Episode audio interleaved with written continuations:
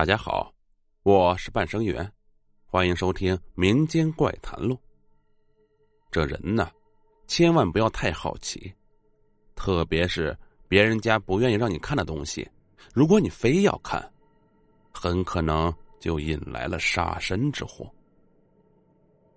在一个偏远的小镇上，有一个王阿婆，她的阁楼上有一口神秘的棺材，棺材不大。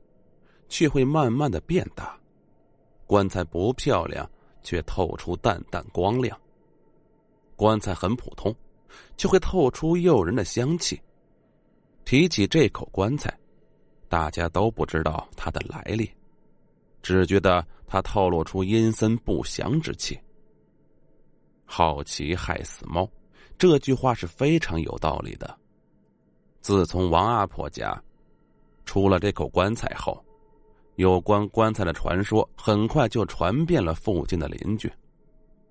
好奇心重的人都想一睹棺材的真面目，可惜呀，棺材被王阿婆当成了宝，谁也不让看。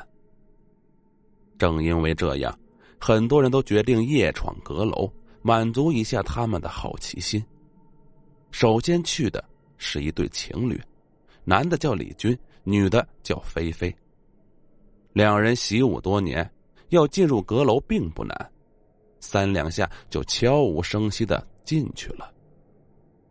棺材安静的放在阁楼上，看起来像是一只沉睡的狮子。女生都是爱拍照的，对着棺材就开始拍了起来。李军则不同，仔细的从外观开始研究它，仿佛在研究一件艺术品，可眉头却一直紧锁。没有松开，似乎有什么不对劲儿。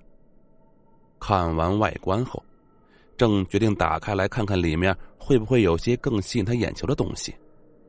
还没等他打开，菲菲就小声叫了一下，看来是被什么东西吓到了。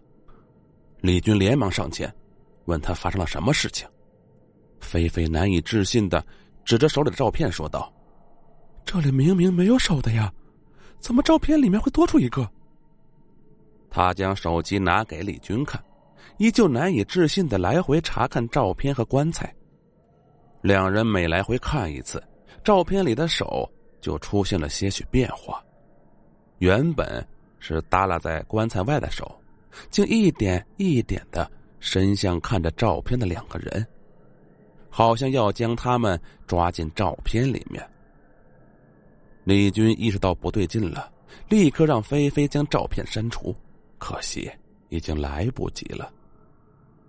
照片里的手竟然从手机里面伸了出来，一把抓住了菲菲的手，而且迅速的将她拉入了棺材里。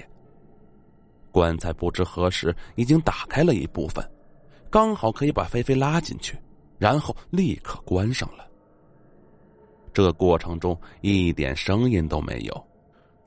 李军呆住了，等反应过来后，立刻用力要将盖子打开，但无论他使出多大力气，盖子却丝毫没有半分移动。就在李军紧张担心的时候，背后突然出现了王阿婆的声音：“需要我帮你吗？”李军听到声音，立刻转过去，警惕的看着王阿婆，全身的细胞都进入了备战状态。意外的是，知道有人闯入，王阿婆并不生气，反而很是开心，用遇到食物的那种两眼放光的样子看着他。李军全身都很紧绷，生气的说：“你这个棺材到底是用来干嘛的？为什么会有淡淡的鬼气？” 你很快就知道了。王阿婆微笑着从身后拿出了一个小鼓，轻轻的敲了三下。李军还没有意识到发生了什么事情，背后的棺材就突然打开，一个黑黑的物体迅速从中窜出，将他一下子就拖进了棺材里，连反应的机会都没有。当棺材盖子盖上的一刻，里面发出了巨大的咀嚼声，好像有人在里面吃了什么东西。